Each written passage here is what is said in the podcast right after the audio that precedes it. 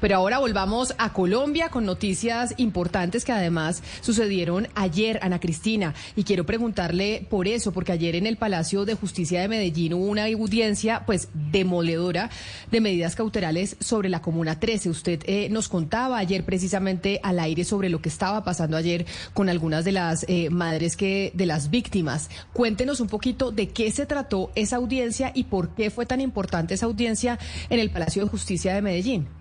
Sí, Camila, recordemos que hay unas medidas cautelares sobre dos sitios que se llaman La Escombrera y La Arenera en la Comuna 13, porque se supone que ahí están enterrados cuerpos de, víctimas de desaparición forzada después de operaciones como la Operación Orión.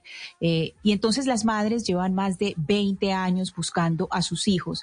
Y, le digo que es demoledora porque ayer hubo un acto eh, restaurativo en que primero había un árbol, las madres eh, de mujeres caminando por la verdad entraban con una hojita, cada hojita tenía un nombre y cada nombre era de una mamá que había muerto esperando a su hijo esperando encontrar a su hijo. Igualmente, las dos primeras filas eh, correspondían a nombres de 21 mamás. Cada, cada fila eran sillas vacías y eran con un listón, un listón blanco con el nombre dorado de una madre muerta.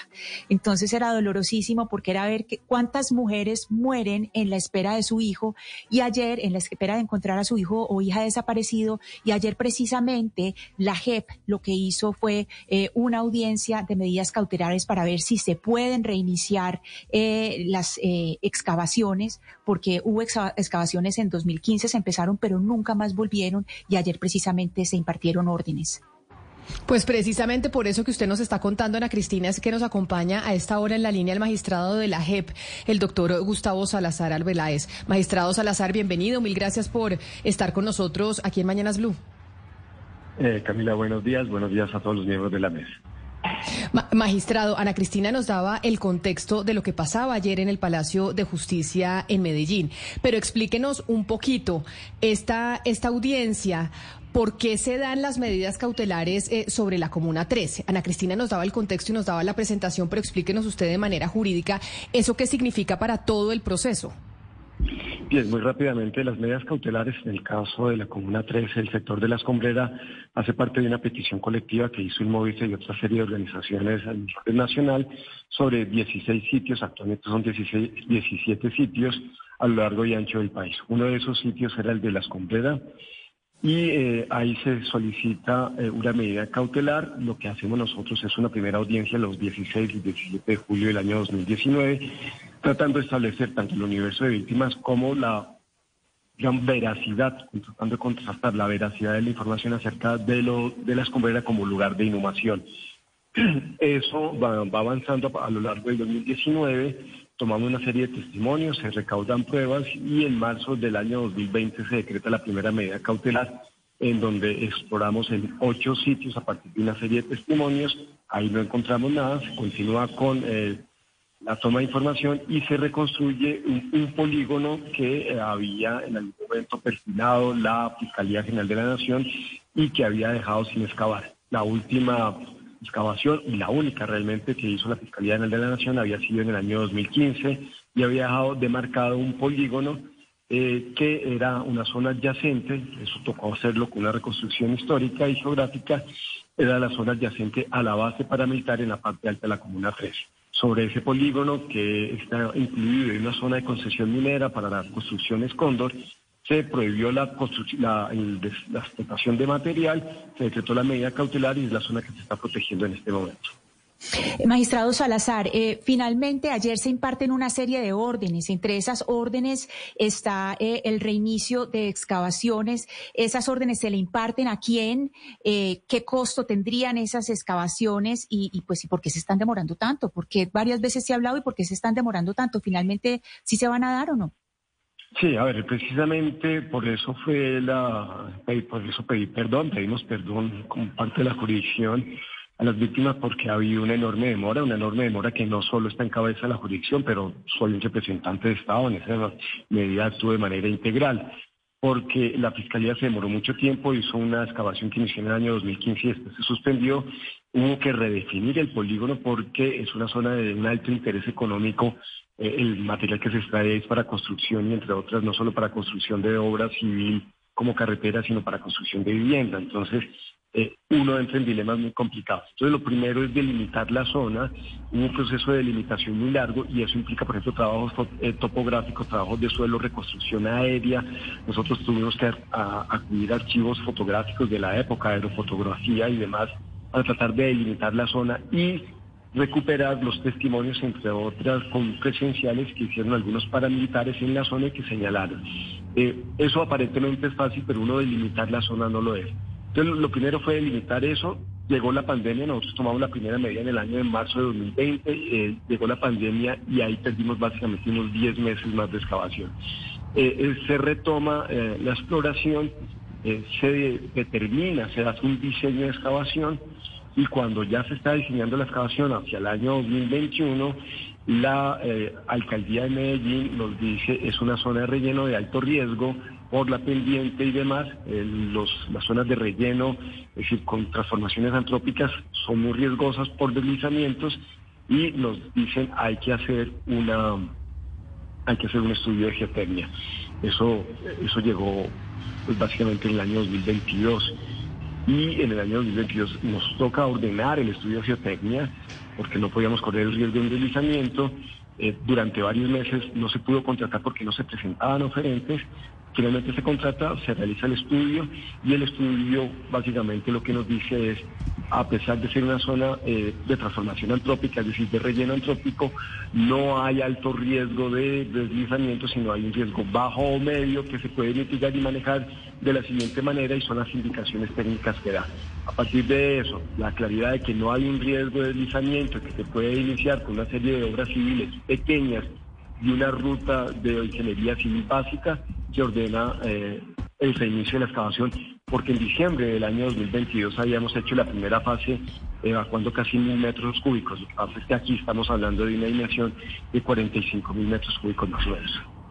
Magistrado, lo que sucedió ayer, digamos como que esta audiencia es tan importante porque pues además le deja ver al país lo doloroso que fue el conflicto y la cantidad de madres que hoy pues siguen buscando a sus hijos, por lo menos saber qué pasó con ellos y dónde estaban. En este en esta audiencia de la Comuna 13 y en este polígono que tocó eh, delimitar nuevamente y que se ha demorado, como usted acaba de explicar, estamos hablando que se espera encontrar cuántas víctimas. A ver, lo los desaparecidos están desaparecidos, ¿cierto? Entonces eh, hay muchos lugares de disposición de, los desaparecidos. Eh, en el caso de la zona occidental de, la ciudad de Medellín, se encuentra en la zona extrema el, el corregimiento de San Antonio de Prado, ahí hay un corredor rural los paramilitares cuando se establecen en la zona se establecen en San Antonio de Prado y eh, en, ese momento estoy hablando del año cuando va a iniciar la gran disputa que es el año entre el año 97 y el año 2001 las milicias de del Comando Armado del Pueblo del ELN y de las FARC están ubicadas en los barrios de la Comuna 13 eh, la mayor parte de desaparecidos son responsabilidad de los bloques paramilitares y no es que estamos haciendo distinción es que las milicias asesinaban eh, y no desaparecían. La regla era que no desaparecían. Ellos eso está dispuesto ya en sentencias de justicia y paz. Eh, normalmente los comandos armados del pueblo mataban a la gente, la montaban en un taxi y le decían al taxista, lleve a esta persona al centro médico de San Javier. Y allá lo, allá lo, el taxista iba y lo dejaba. Era una forma eh, de impedir, entre otras, el ingreso del CTI y de fuerzas policiales. Porque matar a una persona y dejarla ahí era básicamente abrir las puertas para que entrara la acción estatal. Entonces ellos hacían eso. Y eh, no, no desaparecían, no sé exactamente cuál era la lógica, pero era simplemente ellos aleccionaban. La desaparición tiene otras muchas razones. Ah, magistrados, magistrado Salazar.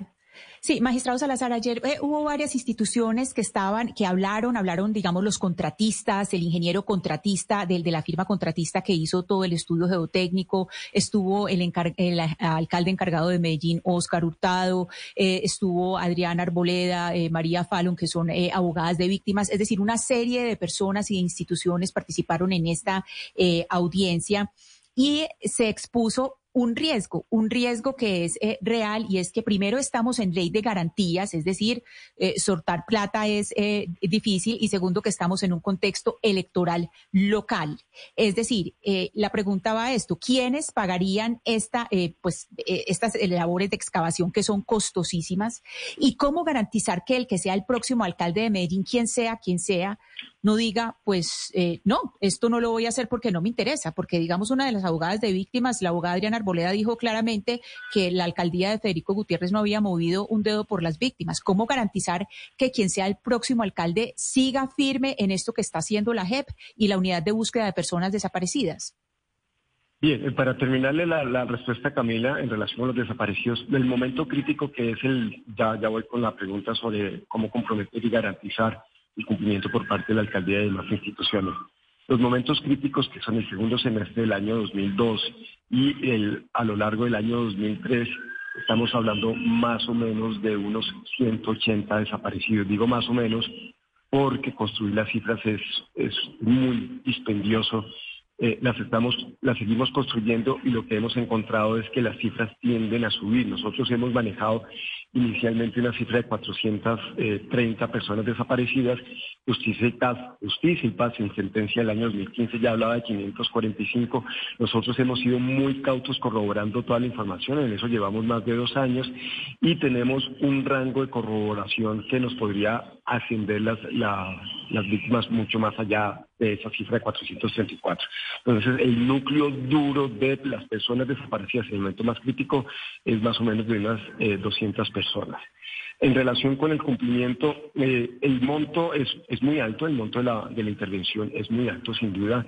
Eh, no tengo el monto exacto porque eso tiene una serie de obras civiles y depende del metraje cúbico y el metraje cúbico todavía se está corrigiendo. Eh, ¿Por qué? Porque había un cálculo inicial que era de 15 mil metros de interés forense, 30, 33 mil metros en total y ayer se subió con la, el informe de geotecnia a cerca de 53 metros cúbicos, pero tal vez no cambie el, material, la dimensión del volumen de interés forense. ¿Por qué lo de interés forense cambia? Porque eso implica mayor personal y la maquinaria más tiempo. Entonces, el costo aproximado, eh, prima facie, sería alrededor de 3.000, 3.500 millones de pesos. Eso podría subir. Eso es como lo básico. la mayor parte del dinero lo ha dispuesto la unidad de búsqueda de personas desaparecidas. La autora Liliana Escudero, la actual directora, tiene una amplia disposición para eso, tiene la reserva presupuestal. Lo que no cubre la unidad de búsqueda es la obra civil, porque no puede destinar dinero de la búsqueda a obra civil. Bueno, eso es una interpretación. Por eso la orden se le dio a la alcaldía de Medellín y calculamos que la obra civil, pues, estoy hablando desde un lugar profano de la ingeniería civil, eh, lo que más o menos se nos ha dicho es que eso podría estar entre los 80 y los 200 millones de pesos dependiendo de la complejidad. Eh, ayer se hizo énfasis que la ley de garantía la tenemos clara, la, ley de garantías hasta el 28, hasta finales de octubre, pero a partir de ahí se puede contratar, es un monto pequeño, eh, la ciudad de Medellín tiene recursos y la alcaldía lo que se le dio la orden es que tiene que resolver eso y presentar una propuesta en cinco días. Magistrado, tengo una última pregunta. Yo sé que usted está en una diligencia y para que regrese a la diligencia y tiene que ver con un video que se publicó hace unos días en el cual eh, el expresidente Álvaro Uribe decía yo di la orden, pero pues él se refería a que él dio la orden, como efectivamente fue, de la intervención de la operación Orión. Y, la pregunta va eh, dirigida, si bien es cierto, eh, pues no se puede tocar a los expresidentes de alguna manera. la JEP piensa llamar en algún momento al expresidente presidente Uribe para eh, preguntarle, para que rinda cuentas sobre lo que ocurrió en las operaciones Orión, Mariscal y otras operaciones que ocurrieron, operaciones del ejército en eh, zona urbana en Medellín? Yo, eh, sobre, sobre ese tema ahorita no, no lo voy a mencionar porque eso es del alcance del, del, caso 08. Lo único que puedo decir es que hay una serie de claridades. Hubo desaparición forzada en la ciudad de Medellín de manera, eh, son unos picos los años 2002 y 2003. Esos picos coinciden con el desarrollo de las múltiples eh, operaciones militares adelantadas principalmente por la Cuarta Brigada, y eso se trata de las operaciones Orión, Antorcha y, Mariscal, entre otras que son las más sonoras. a partir de las, luego de las operaciones militares desarrolladas, desarrolladas principalmente a lo largo del 2002 u otras en el 2001, hubo un asentamiento paramilitar que no fue combatido en cabeza del bloque Cacique Notivara. Eso se ha dicho en Justicia y Paz. Yo en, la locución del día de ayer mencioné algo que está dicho tanto en la justicia ordinaria como en Justicia y Paz. Aquí no hay absolutamente nada nuevo. Está demostrado en Justicia y Paz por sentencias y verdad judicial que hubo un asentamiento paramilitar a lo largo del a finales del 2002 y hasta noviembre del 2003, que es cuando el bloque Cacique Notivara se desmoviliza. Luego de la desmovilización del bloque Cacique Notivara, continúa la presencia de actores armados en la Comuna 13 y de otros actores armados hasta el día de hoy, lamentablemente. Pero lo que se constata es la presencia de una base paramilitar casi durante un año, que es la que menciona en la parte de arriba de la Comuna 13, y eh, que era visible, era conocida, todos los habitantes conocían, y la pregunta es por qué las autoridades eh, políticas civiles y militares de la ciudad de Medellín y del departamento de Antioquia no estaban enteradas o no hicieron actuaciones o no dirigieron actuaciones contra estos asentamientos. Porque en el momento que estuvieron las milicias populares, el Comando Armado del Pueblo, las milicias del ELN y las FARC, en su acción criminal, fue eh, básicamente a partir del año 1996 con particular arraigo y hasta el año 2002 fueron eh, atacadas y fueron combatidas de manera permanente. Esa es la diferencia.